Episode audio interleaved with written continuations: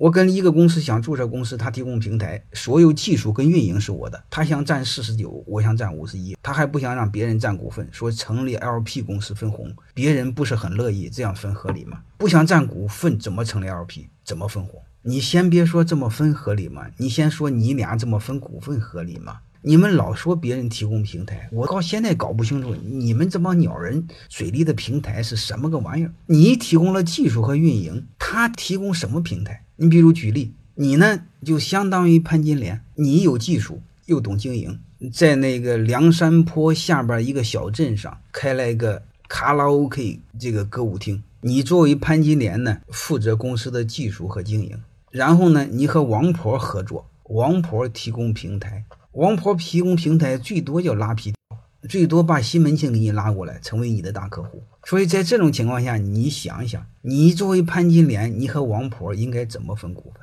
你怎么能让王婆占四十九呢？你给他二十个点就撑死了。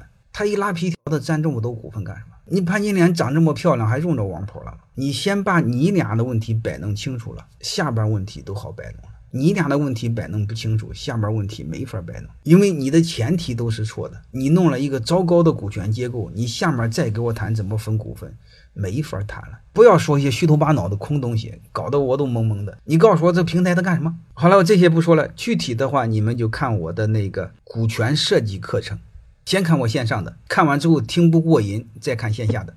欢迎各位同学的收听，可以联系助理加入马老师学习交流群。幺八九六三四五八四八零。